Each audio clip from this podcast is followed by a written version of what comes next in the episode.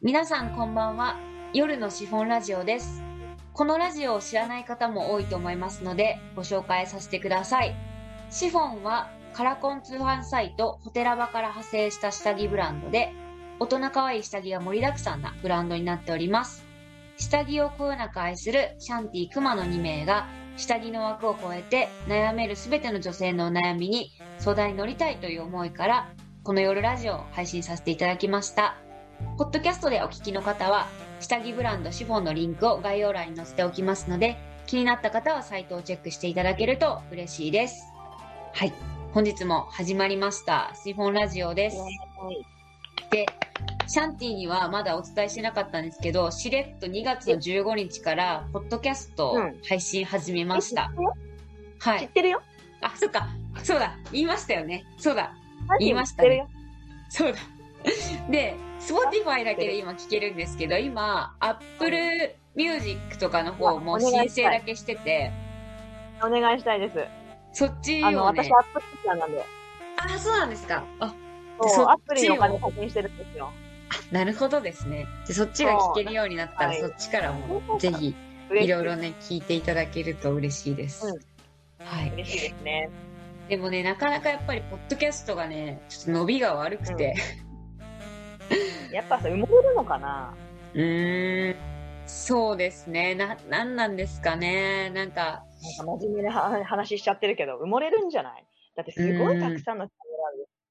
有名な方のものとかもさ、あると思うし。そうですよね。ミキの話なんて誰も聞いてくれないよね。いや、でも結構サムネ、サムネとかで選んでくれるかなと思ったんですけど、多分、なアダルトな話のやつとか結構多いんですよ、ポッドキャストって。そっちにカテゴリーされてんのかも。ちょっと逆にあ他のアダルトのやつけど聞いてみるわ、私。あ、本当ですか？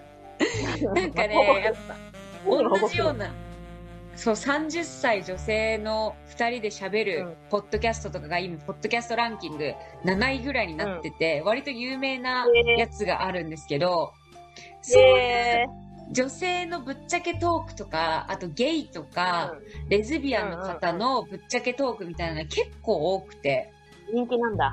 人気です。私も何個か実は聞いてるんですけど、マジ？そうそうなんですよ。あの、ゲイのね、方のラジオがもうめちゃくちゃ好きで、ラジオというか、ポッドキャスト。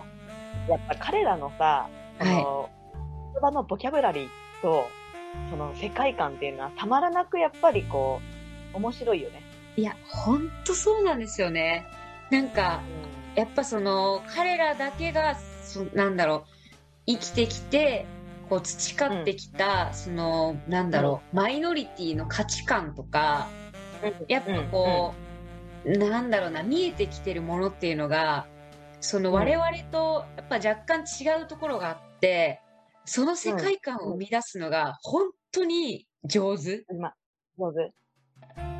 で、ねやっぱなんか、すごいそこの魅力に引き込まれちゃったら、本当沼化して、戻れない。本当それぐらいやっぱり、なん、なんつうんですかね、やっぱ、こう話が上手だし、魅力を持ってるし、自分の人生を全部肯定してるから、なんか聞いててポジティブになれるんですよね。ああ、なんか、その最高峰が、マツコ・デラックスでしょ？あ ー確かに。そうですね。なんか、すごい、ちょっとした悩みとかも、その方々の悩みとかを聞いてると、あ、なんか自分って結構ちっぽけだなって思えてきて、めちゃくちゃ元気とか元気がもらえる。ためになるポッドキャストね。私もそんなポッドキャスターになりたいです。そうですね。いやもうなんかねドキャスターって、いいんか知らんけど。うんあ確かにポッドキャスター。そうですよね。誰かのためになったらめっちゃ、それはもう嬉しいことないですよね。いやもう、私割とそういうタイプの人間です。確かに、シャンティはもうそれこそそうですよね。ね。あの、うんスナックのもうママになれるぐらい。あー、お酒は飲まないんだけどね。スナックのママはやりたい。いや、絶対あると思うな、本当に。うん、こんな感じです。じゃあ今日も早速お便りをね、いただいてたので、ご紹介させていただきます。はい。はい。はいえーラジオネーム、すみれさん、30歳、女性からです。うんはい。くまさん、シャンティさん、こんばんは。いつも楽しくラジオを拝聴しております。今回は私が長年友達から相談されていて、未だに解決できていない悩みについて、お二人からアドバイスをいただきたくお便りを送りました。で、えっと、すいません、これ私の言葉なんですけど、このすみれさんからいただいた内容が割と過激だったので、ちょっと編集で P を入れるね、箇所があるかもしれないんですけど、そこはあの想像しながら聞いていただければと思います。はい。オッケじゃあ読みます。えーはい私の友達30歳は、えー8年前から付き合ったり別れたりを繰り返している彼氏がいます。ー。はい。友達と彼氏は音楽やファッションの趣味も合い、仕事も同じ業界にいるので、生活リズムも合っていて、交際当初から結婚を考えていたのですが、夜の相性だけが合わずに悩んでいます。夜の相性が合わないというより、彼氏の性癖が受け入れられないようです。うん。最初、は友達も彼に好かれたい一心で、彼の望むプレーを受け入れていたみたいですが、どんどん彼がエスカレートしてしまい、コスプレや SM、さらにはうん。まで要求してくるようになり、友達から別れを切り出しました。その後、友達は別の人と付き合いましたが、やはりうん。前の彼と一緒にいる方がしっくりくるようで、よりを戻しました。しかし慣れてくると、彼の特殊な性癖が無理になってしまい、別れたり付き合ったりを繰り返しています。友達は結婚願望もあり、子供も欲しいようなのですが、今のうん彼の性癖を受け入れて、そのまま結婚していいのか悩んでいます。私は別の人を探した方がいいと思うのですが、友達にとってセックス以外だと彼といるのが一番落ち着くようで、私も友達にとってどの選択を取っていいのかと悩んでいます。ぜひ、お二人からアドバイスをいただけますと幸いです。とのことです。うんなるほどね。やべえな。で、そのちょっとワードは P 入れようと思ってるんですけど、だいぶやばいですよね。だいぶやばい。私も知り合いでここまでの人はいないないます？私もいない。いない。あのね、あのね、SM も、ちょっとやっぱり、私は普通にノーマルだから、はい。やっぱ SM とかもやっぱちょっとこう、まあ SM もいろんな SM があるんだと思うんだけど、はい。その、彼はきっと、までする方だから、SM も多分そんな柔らかいものではないと思うんだよね。割とこう、ハトな感じなんじゃないかなってことを想像するんだけど、やっぱ、はなん例えばさ、飲みに行ったりとかして、はい。あの、この人 SM 好きなんだよってさ、たまに紹介されたりとかするおっさんとかいるんだけど、ここの、ここからキモって思ってるから、私は。やっぱ自分は受け入れられないんだよね。でもそういう世界観で、その世界で楽しめる人たち同士がやっぱ楽しむものだと思うのよ。だから共有、共有するものでもないし、やっぱやりたいと思って楽しめるっていう人たちのやっぱりこう中でやるものだから、彼がまずこの彼女にそれをやってほしいってお願いするって、まずまあ彼自体をトライすることはいいことかもしれないけど、それを強要することは良くないと思うよな。うーん。確かに、そうですだからね。すみれさんは、その、あ、すみれさんは、のお友達か。すみれさんはお便りくれた方だもんね。はい。すみれさんのお友達が、まあ、その、どれぐらい彼から強要されてるのかによると思うんだけどな。うーん。もし強要されてたら私だったら思いやりがないなって思って、相手のことをそんな思う気持ちのないやつとは、なんか付き合えん、この先。そんな長い。うーん長くはもしかして私は見切れるかもしれないかな。なるほどね。まあそうですよね。でそれ以上に、わかんないけど落ち着くって言ってるんだから、優しかったりとか、その夜以外は、なんかわかんないけど人格変わったりするんじゃないの？それをうんやりたいと思えるようなことになるようなぐらい。なるほど。なんか、すみれさん、実は私、この方ちょっとね、知り合いなんですけど、あ、知り合いが方がお便りをね、実はくれてるんですけど、あ、そうなの？ありがとうあございまのす。、結構ね、この彼はイイケメンみたいですね。あ やっぱ波長が合うって、ここにも書いてある通りで、本当ーにうんそれ以外のことは、すごいお互い、まあ愛し合ってるというか、結構その彼女も割と続婚でいるっていう話はちらっと聞きました。私、イケメンが とか無理だよ。いや、なんか、もうこのポッドキャスト全部ピーになっちゃう。いや、わかんない。わかんないんだけどさ、私多分一瞬で多分、私だったらだよ。一はい瞬で多分100とか今冷めるんだと思うよ、私は。うーん。だってどんだけ好きでも、はい。いきなり自分が好まないようなこと共共有、なんかこう要求されたら、はい。冷めるもうーん。何言ってんん。のこってなっちゃう、私だったら。でも彼女はそうなってないから、戻ったりもしてるし、トライもしてるわけでしょ、一応。うん彼に、こう、彼と、彼に答えたい一心で、でも無理、無理でやめて、でもやっぱり彼が良くてっていうことは、多分、私なんかよりもだいぶ許容範囲が広いのかな、そのすみれさんのお友達の方が。うーん。うん許そうと思っても許せなかった。あ、でも最終許せないからな。その一線は超えれてないからな。なんかやっぱりもう自分で線引くしかないよね、これもう。解決なんてないじゃん。受け入れるか、受け入れないか。だって彼の性癖なんてそんな簡単に変わらないよ。我慢なんてできるのかどうなんですかね。でもなんか、こう、性癖の部分って難しいなって思うのが、なあ、の、どっちかっていうとやっぱ女性が結構我慢してることが多いイメージがあっ身だよね。て、いや、もうそうなんですよ。で、なんか、好かれたいと思う一心で、すごいその、受け入れちゃうっていう気持ちは分からなくもないなって思って、うん、そうだね。うん、そうだね。なんか少なからず私あもそういう経験があるし、なんかね、やっぱ誰、どの女性が、もうが一度はやっぱ経験したことあるんじゃないかなって思うんですよね、こういうのって。なんか思ったことも言わないっていうね、感じのね。うん、そうそうそう、なんか嫌われちゃったら嫌だなみたいなのとかもあるから、そうだね難しいけど、でもなんか、うそうですね。正直、なんかこの彼は、あんまりこの人と結婚以上のことを逆に望んでないんじゃないかなって思っちゃう、私は。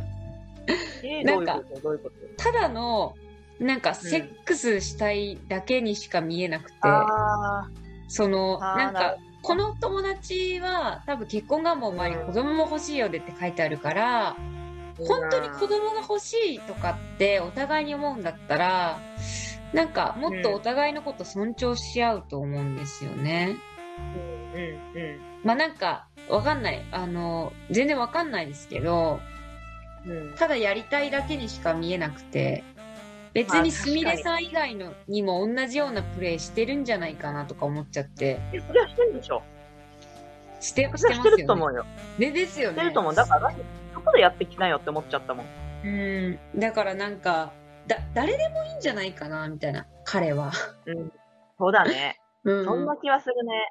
だからわからん。いや、うん SM の方の気持ちとか、はいそ。の支配、支配したいとかわかんなきゃいじめたいとかわからんけどさ、はい。そういう気持ちとかさ、はいなん。かその、とかいうその性癖のさ、はいど。ういうその気持ちというかその思いで、そ、そこに、それをしたいっていうの、したいのかがもう全く理解できないから、ちょうんなんか、なん、ちょっと、極論何のアドバイスもできない回かも、これ。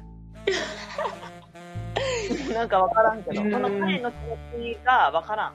一切わからん。うんうんだから、すみれさんのお友達が、もう、なんていうの、切る、その心をきちんとこう整理して、もうはっきり決めるっていうこと以外、多分、む無理よ。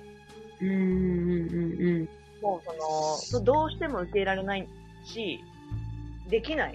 でも彼と一緒にいるってことは多分それが付きまとってくるっていうことをもう加味して、もう付き合っていくのか、嫌な思いをしてでもね、付き合っていくのか、もうスパッとやめて、別の方を探して、別の幸せを探すか。うんうんうん。ということを考えるかの、もう二択な気がすんだよな。うん、そうですよね彼に変。わってもらうとか、彼とずっと一緒にいるためには、どうするのかみたいなことって、もうなんかちょっと違う気がする。うん、確かに。嫌なもんは嫌でしょ。それを好きになるって、あのーなんていうの、人参食べれないから食べれるようになりなるように頑張りますみたいなレベルとちょっと違うよね。確かに。そうですね。で、やっぱあとは、すごいここも気になって、まあ本当のところはわかんないですけど、なんか、うん。多分この彼女は、すごい彼氏にも、自分がその彼の性癖が受け入れないってことは言ってるんじゃないかなって思うんですよ。そうだね、分かれてるだからね。別れてると思うんですけど、なんかより戻すってなった時に、結局のところ彼氏はその女の子が好きだからよりを戻してるんじゃなくて、そういうプレーをしてくれるのがその女の子だからより戻してるんじゃないかなって思っちゃって。だってなんかみんなにこのプレーすることは多分ないじゃないですか。まあ、様子見ながらしかできないよね。そうそうそう。で、手っ取り早く、ね、そう。なんかわかんないけど、SM デイとかあったらもしかしたらいきなり行くかもしれないけど。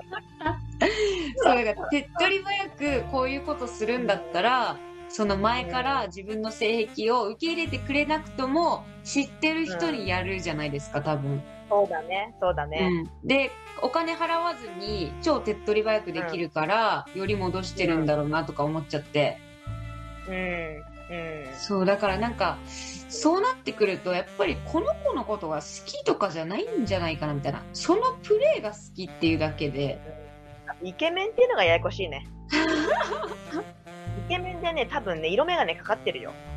いや、かかってますよね。わかる。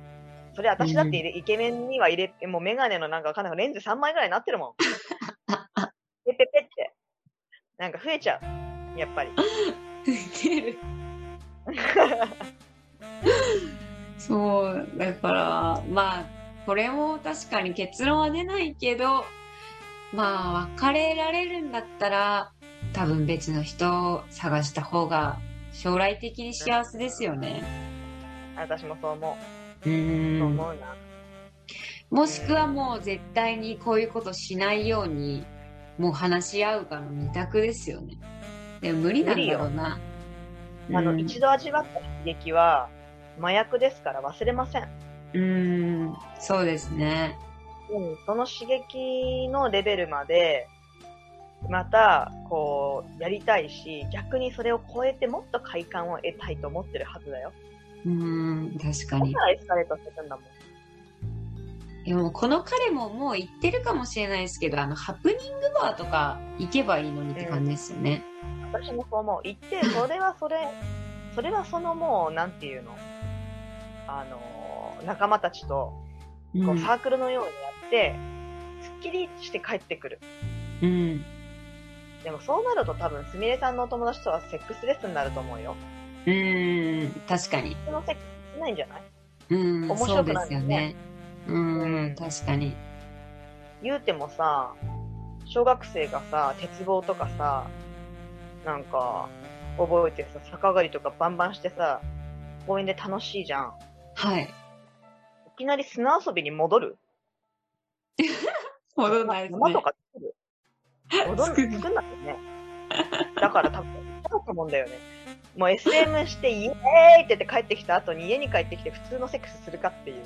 しねえだろ。うん確かに。あ、でも、わかんないですよ。なんかほら、AV 男優の方も、結構、うん。現場のセックスと家でのパートナーとのセックスは全然違うみたいな話をこの間、たまたまテレビかなんかで見て、やっぱ愛か。そう、なんかそういう快感はまたちょっと違うから、もしかしたら普通のセックスを楽しむって可能性はありますよね。あ、それだったらいいんだけどうね。ん。でもまあ可能性レベルだから、実際のところはわかんないですけどね、AV 男優の方々はあの、し仕事としてやってるからまたちょっと違うかもしれないですね。だよね。うん、この、この彼の場合で言うと趣味だもんね、もうね。うん SM です、趣味 SM です。そうですよね。だからまあなんか難しいけど、難しい。うん、難しいけど、まあ、あと外でやってきてもらっていいんだけどさ、うん、その外でやってきてもらうことが、そのまあさっきね、くまちゃんの言うようにさ、あの、仕事、AV 男優の場合は仕事だから割り切れるけど、はい。趣味でセックスしてくるってなんか違くない？確かに。やばいですよね。だって自分の旦那が趣味で。嫌だよ、私。他の女抱いてわかんないけど、病気なんかさ、わかんないけどさ、なんていうの、もしコンドームつけてね、仮にセックスしてたとしてもよ、はい。わかんないけど、口の口からね、キスして、それでね、わかんないけど、ヘルペスとか移されたもんにはさ、たまはらんよ、子供もいて。い、いや、そうですね。そんな、よくわかんない性癖のなんか誰とでもやるような、なんか、ことかもしれないし、子かもしれないし、はい。かといって、じゃあ、固定でそんな相手いるのも嫌でしょ？うん、確かに。そうですね。この子は、この男性がないのよ、多分。うんうん。そうですね。でもなんか周りがどうこう言っても、なんか、その子にはなかなか響き、響かないんでしょうね。うん。そうだね。もう、まあ今もう、あの、なんていうの？洗脳されちゃってるだろうからね。うん言ってしまえば彼がいい、彼が好きっていうのが固まってるだろうから、だから戻るんだろうっていううん。悩んでる確か。ら、そうですよね。もう、あの、物理的に距離空けるとか、合わないとかして、うん。なんか、彼のいない世界を、な、に慣れていって、っていうことを多分しないと難しいから、やっぱ自分が、どうそこでこう線引いて自分でこう我慢、我慢っていうか彼のことを忘れる我慢っていうかね、努力っていうかね、うん。まあそういうものをしないとやっぱり次の世界は見えてこないかもね。うん。あったらやっぱりね。楽しいし、そんなのその目の前のその楽しさの方が勝つに決まってるから。うんうんうんうん。確かに。うんいやー難しいですね。ちょっと結論はなかなか出なかったですけど、そうだまあね。我々二人の結論としては別れた方がいいっていう結論ですね、完付き合い全ることがやっぱりこう、苦しいよね。うんだ。って、嫌でしょ？普通に愛のあるセックスしたくない、いや、まあそうですよね。女性、女性の喜びとしてさ。うん。う確かに。ん。いやー、でそも、まあでも。こういう性癖って持ってる方もなんかちょっと辛いですよね。そうだね。なんか、なかなかね。病気ではないけど、その、うんやっぱアブノーマル。ああですよね。うんすごいやっぱり万人には絶対受け入れられない悩みだから、すごいなんか、こういう性癖のなんか持ってる方々って、それはそれでちょっと悩んでるんでしょうね。やっぱどうしても。うん。そうだね。うん。あの、うん前に、かなり前ですけど、えっ、と、うん。海外の映画で、こういううんちょっと特別な性癖を持ってる社長と恋愛をする映画があって、えー名前は名前忘れちゃったんですけど、なんだっけな、調べて。Fifty Shades of Grey ですね。50? Shades of Grey。2014年。これね、結構面白かったんですよ。その、まあ、結果的には、あの、女子大生が、このうん。CEO、この会社にインターンで入るんですよね。で、めちゃくちゃやり手の CEO で、すごうん。い、やっぱり、まあ女子大生だし、その社長のことを、もうめっちゃイケメンで、で、仕事もできるから、どんどんこう惹かれていって、で、うん。彼も彼で、その女子大生にどんどん惹かれていくんですけど、うん。で、結局、実際にベッドになったら、その社長の性癖がもうめちゃくちゃすごくて、まあ SM とかが大好きでみたいな。で、それを僕は受け入れてくれないとダメだみたいな。でも彼女も好きだから受け入れるんですけど、うん確かね、最後は、あの、別れるんですよね。これ、超ネタバレですけど。でもやっぱ、うんあんまり、その、やっぱバッドエンドだった気がして、なるほどね。うん。いい終わり方じゃないんだね。うん確かバッドエンドだった気がします。すごいね、なんか悲しい。三部作いや、私が見たのは一部。なんか、50 Shades Darker、はい。50 Shades Freed っていう3部作まで行ってるって書いてある。だから、グレイから、ダーカー、ダーカーからフリードっていう多分、なんかわかんないけど、あたら、なんか新しいのあるらしいよ。そうなんですね。見ちゃおうね。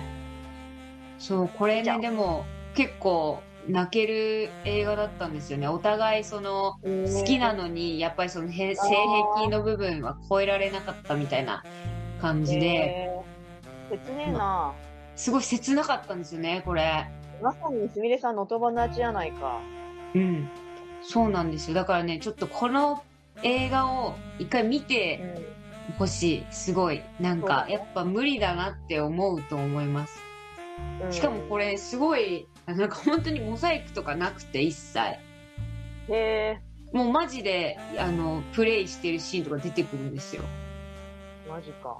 はい。結構ね、女性も裸になって出てくるね、感じで。すごいね、あの、衝撃を受けたイメージがありました。それ見てもらおう、一回。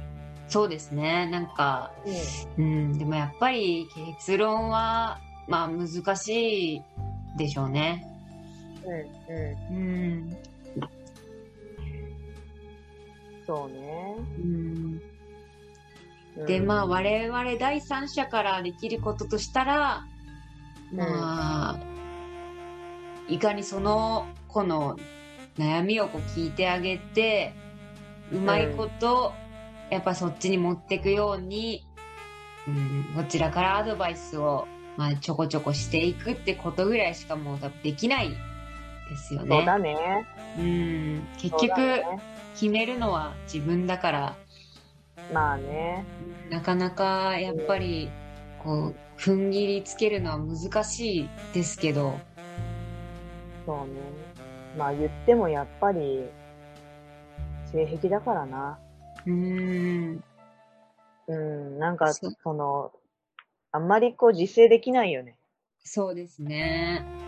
うん。だからまあ、うん、性格みたいなも難しいけどのだもんね。うーん、そうですね。